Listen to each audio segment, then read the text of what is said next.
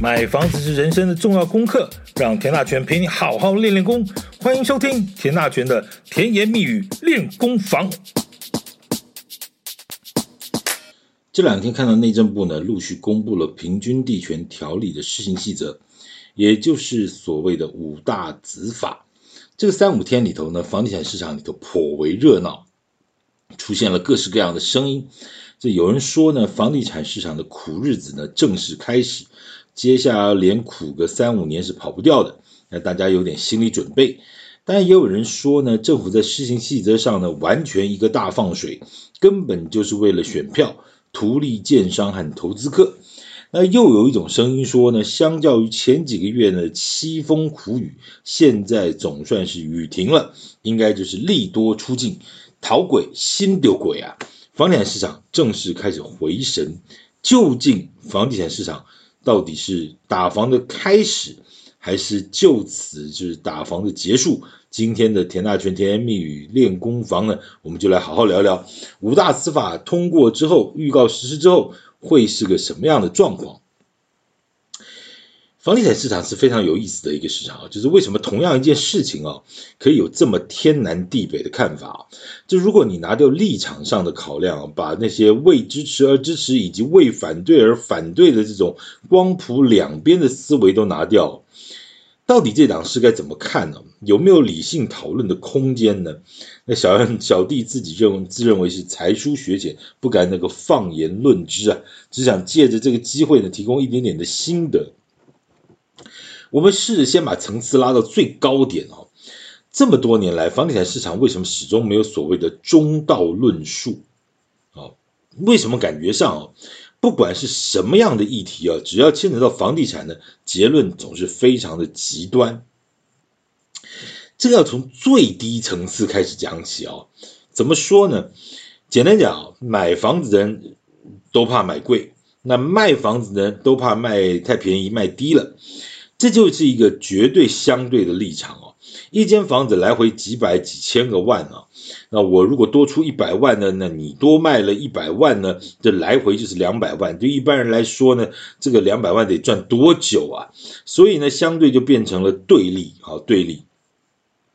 买卖之间呢，好像就是变成一场输赢啊，就是没有一件房地产的交易是买方不杀价，卖方不加价而成交的啊。这件事情其实好像大家也就这么几，就这么回来了，这么很奇怪。那这是一个没有这个所谓的刀切豆腐两面光的事啊，它没有对错，只有结果啊。所以呢，过程呢就是不断的协调和沟通。那从这个最低层次往上稍微看一点点，那这个协调和沟通的过程呢，沟通的过程呢，其实就牵扯到所谓的市场的游戏规则。好，这个学问就来了哈，游戏规则的定义哦，这就非常重要。到底是要保护消费者多一点呢，还是要保护供给者多一点，或生产者多一点？你也许会说，就当然要保护消费者啊，消费者意识多么重要，因为消费者是弱势啊，那供给者都是强势的啊。这种说法其实说对也对，说不对也不对。怎么说？你就这个食衣住行娱乐这所谓的民生基本需求来看，你觉得哈，种菜的人辛苦呢，还是买菜的人辛苦？嗯？你觉得那个纺织业的员工辛不辛苦？那你买衣服辛不辛苦？你觉得那个做汽车汽车的师傅辛不辛苦？还是买车的人呃比较辛苦？你觉得农民、纺织厂的员工、汽车厂的修车师傅不辛苦吗？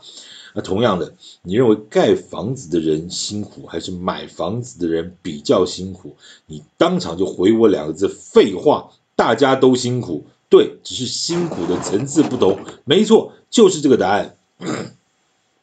刮风下雨啊，其实要去田里头抢抢收哦，因为怕这个辛辛苦苦几个月的付出呢，这一场台风淹个大水呢，这一切就付诸流水。那农民真的非常辛苦哦，所谓一粥一饭，当思来处不易啊。然后呢，这两把青菜呢，从产地拔起来的那一瞬间开始，呃清洗啦、整理啦、包装啊、运销啊，送到某一个菜市场或卖场，呃，再到你家的餐桌之上。你觉得这是什么样的一个过程？这万一呢？这个风雨来得太快太大，来不及采收，这个几十吨上百吨的蔬菜水果就这么完蛋了，当然很可惜。啊，咱们的政府会做什么呢？你有听过啊？某某风灾专案呐，就是要对农民做一些纾困啊、补助啊、减税啊，这些你一定都听过，对吧？好。那对消费者来说呢？你大台风天买不到菜啊，政府就调配什么南北运销啊，或者进口一些试出一些所谓的冷冻蔬菜啊，这些你一定都听过，对不对？这个刚才讲的还都是地上长出来的农作物哦。你像什么养猪、养鸡、养鸭的沿海养殖业，什么养鹅啊、养鱼的，是不是每逢一个天灾地变，政府就要主动出来帮忙补助一下？有没有？有。这样做法，你觉得政府出手帮忙对不对？这边拉农农民一把，让这个心血呢不会白流；那边呢帮消费者也一把，让这个大家过日子不要过那么辛苦。你觉得这样做好不好？我我自己觉得，出发点和做法其实都百分之两百的好了，我相信没有任何人会有意见。那至于实际做的好不好，做的你满不满意，那是另外一个层面的问题。也许是人的因素，也许是什么什么什么因素，这个就不多扯了。你当然也有印象哦。在那个什么大台风的时候，一颗什么烂烂的高丽菜呢，只能卖到两百块。你一定也看到呢，前一阵子因为高丽菜这个大丰收，我中南部的菜园里头烂在田里头一大堆，连采收呢都不想采收的这种状况，这到底是怎么回事啊？对不起，这个不能骂啊，因为你只要批评一下，你就代表你不爱台湾啊。OK。同样的模式，我们拉回来啊，刚才讲的这些农产品的事情，农林渔牧也好，如果你把它拿来跟台湾的建筑业看一看，你觉得有什么不同？全球通膨呢，全台湾都在缺工缺料。我请问你，政府有没有帮助帮忙过什么？你有听过补工补料这件事情吗？补工补料。政府有没有什么部门曾经试图的去国际间谈一谈什么采购进口建材这件事情？有吗？台湾盖房子，大概除了一些砂石之外，钢铁、钢铁啦、铝啦、铜啦、塑胶啦、木材啦，几乎百分之九十以上啊，全部都是靠进口的。你以为台湾房子的建材都是在地生产的材料吗？你以为砂石就是从河里头捞一点洗一洗就可以用了吗？如果这些生产者没有原料，所谓这个巧妇难为无米之炊，你就是真的是连一锅饭都煮不出来。同样的，缺工缺料呢，你就真的是连房子都盖不起来。你说怎么可能？这些其实都是建商呢拿来炒房的说法，只是为了加价加房价呢啊，所以所讲的一些理由，那种给啦。应该这样讲，反正你讨厌的人说什么都是错的了。来，我们如果建商盖房子真的有罪要下地狱，那我们就再想想，政府如果做公共建设了，造桥铺路、新建社会住宅，这些总没有错了吧？你知道这几年政府发包的社会住宅有多少案子流标了多少次吗？你知道这些如火如荼北中南各地方进行中的这些捷运工程又流标了多少次呢？先跟大家报告，这种政府编好预算啊，你只要老老实实去做，就一定拿得到钱的这种工程，为什么没有人愿意做？先不谈什么工程预算编列的金额够不够啦，发包制制度合不合理啦，有没有人谋不臧啦？我觉得那些都不先先不谈，起码对于这些民间的营造业者来说呢，这些工程啊，虽不然虽不说能够说什么赚多少大钱吃香喝辣，但是做政府的公共工程起码就是个铁饭碗，你有饭吃为什么不吃？有钱赚为什么不赚？你觉得这些公共工程对老百姓的影响大不大？捷运不通，交通不方便，方便社会住宅没盖好，年轻和弱势族群没有地方住，你认为影响大不大？你认为政府知不知道这个问题？问题是政府面对这所谓的缺工缺料这档事，你到底出过什么手？你帮过什么忙？再来，刚才讲的这些农林渔牧这些所谓的一级产业啊。这个除非天灾地变、气候异常，否则呢，只要风调雨顺，你好好的种下去哦，那好好的照顾着，其实连老天爷都会帮忙。台湾的蔬菜蔬果的品质呢，全世界有名啊，这我想大家都知道，完全是一个真的了不起啊。同样的，如果你再把这个模式拿来看看台湾的建筑业，一栋房子从土地取得、建筑规划、法规申请、建造核发，巴拉巴拉巴。这这个到这个第一铲子挖下去啊，再盖个三五七八年，没有到七八年了啊，三五年，这段过程里头，万一有个什么天灾人祸，你觉得这样的投资有没有风险？这万一有了风险呢？你请问谁会帮忙？谁又可以帮上什么忙？啊，你说建筑业哪有什么风险？哎，我们真的很理性来聊一下啊，先从买土地开始，你觉得土地开发容不容易？嗯，同样一笔钱，你要买哪里？你要买市中心，还买市郊，买蛋黄还是买蛋壳？好，OK，市中心那种寸土寸金呢，也许房价高，金额大，但是获利呢却不一定高。跟各位报告，这是常识，你不用怀疑说说，哎呀，对不起，那个什么大安区一平卖两百万的地方，它获利一定比较高，人家是有成本的。那成本里头呢，尤其像这种台北市天龙国的这种这个这个。这个市中心，它的土地成本可能就占到整个建物、整个整个房价的大概到六十趴去了哈，甚至搞不好七十趴，然后再加上这个盖房子的成本啊、营运的成本、行政的成本各方面算一算，你真的人家获利有很多吗？嗯，那个其实是一个 long long story 哈，有空我们再来聊。好，拉回来。这个如果说开发商买的市中心呢，寸土寸金的这种。蛋黄区呢，其实长这个获利不一定高了哈。那如果说是房市景气下滑或变动呢，这种贵贵的这种成本已经砸出去了，这未来要是卖不掉怎么办？那你又来一句，你说没有卖不掉房子，就有卖不掉的价格，对不对？没错。那如果成本拉太高，风险自然就更高。这种生意经呢，你放心，建商比你还会算啊。那不然怎么样？风险高，那我们就买郊区的蛋白区吧。想说以后捷运盖好呢，这个八年、十年之后呢，啊，就会有一个全新的生活机能呢。那现在土地呢比市区便宜一点，那先买起来啊，到时候时机好一点就推案吧。好，结果呢，就像刚刚讲的，捷运路线还没有确定，那个这招天子那招臣呢，就改朝换代一下，捷运路线就改了。你有没有听过？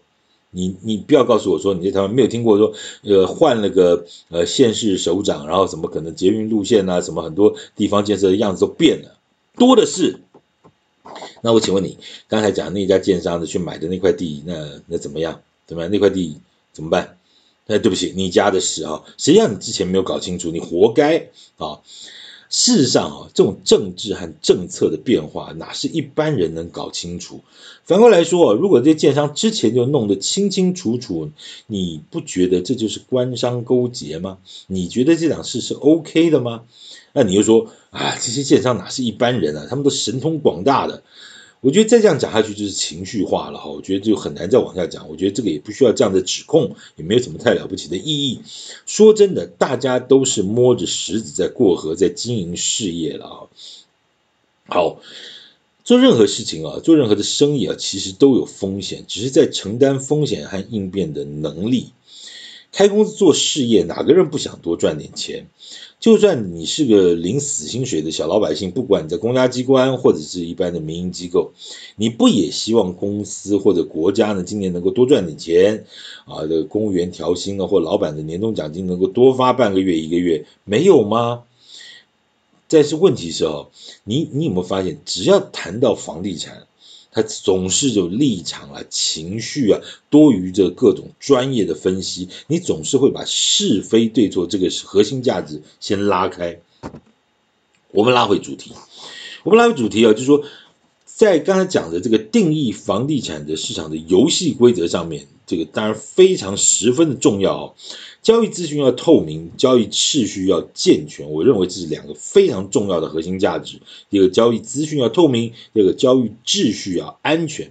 一样的哈，你就想你去菜市场买个菜，一把青江菜，两颗番茄，一根白萝卜，你总是会问问价钱嘛哈。那阿姨呢，可能跟你说啊，这个八五块了哈。那你要再问一句，就是说，呃，那这是让他省了哈，他就改讲啊，这个青菜啊，这一斤二十啦，啊，那番茄啦，tomato 啦哈，这个两斤，这个一斤三十啊，然后呢，什么白萝卜啊，这是一斤多少？如果你不是常逛市场的人，老实说，那个阿姨跟你说二十、三十、三十五，你也听不出什么所以然。对你来说，那个数字对你是没有什么意义的。但你难免还是要问一下，就是你到底是问安心的还是问专业的呢？这是个好问题，所以现在很多人基本上他也不太会买，那反正也不知道怎么挑，他去大卖场买。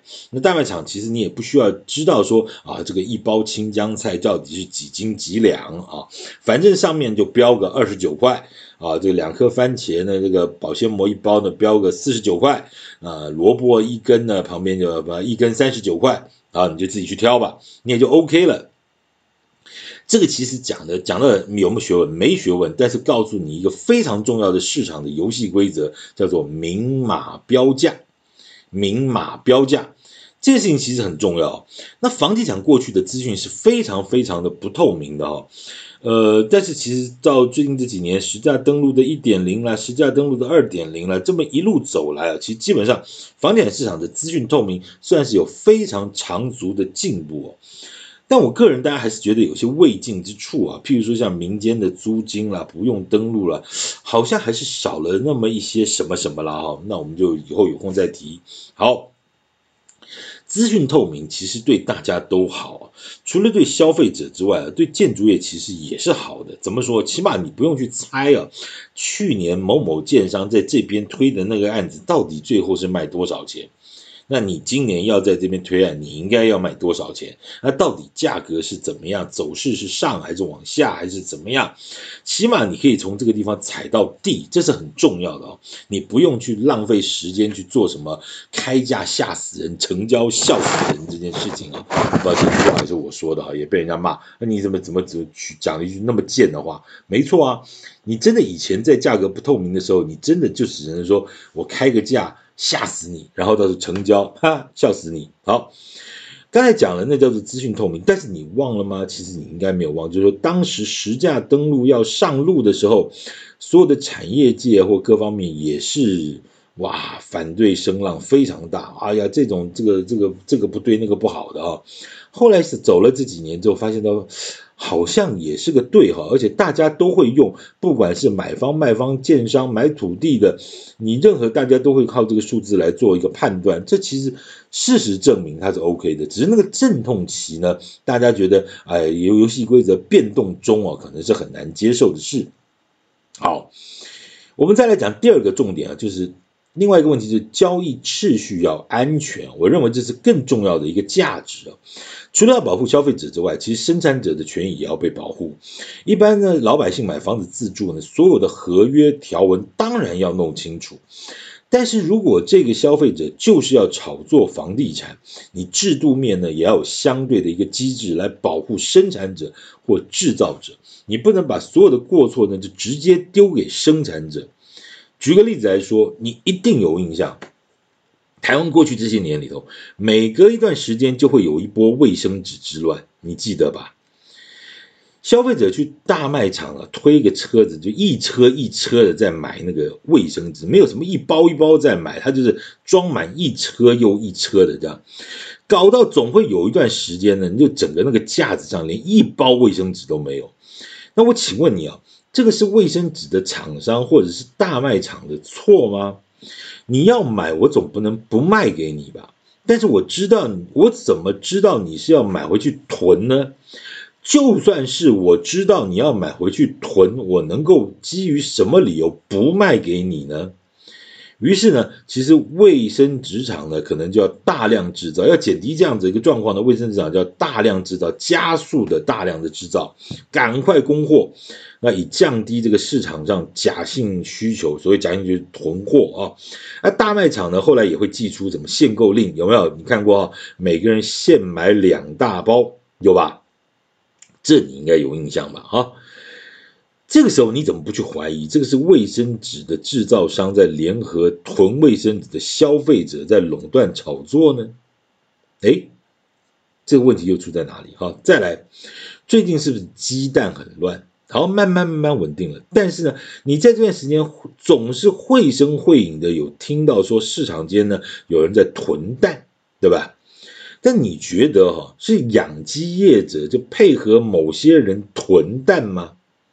你用尝试稍微想一想，请问这一颗蛋能够放多久？它是有时效性的，囤蛋有意义吗？那你这个时候能够怪养鸡业者？你怎么可以跟那个某些人去囤蛋呢？如果说这件事情大家都脑袋里头有一点点的怀疑，或者是觉得好像哪里不太对的指控，也许他没有想象的这么的复杂或阴谋论，那我们就回来想想看，房地产这些这些市场状况，真的都是所谓的建商跟投机客在配合炒作吗？你说哎呦不一样不一样，来，我请问你结构上有哪里不同？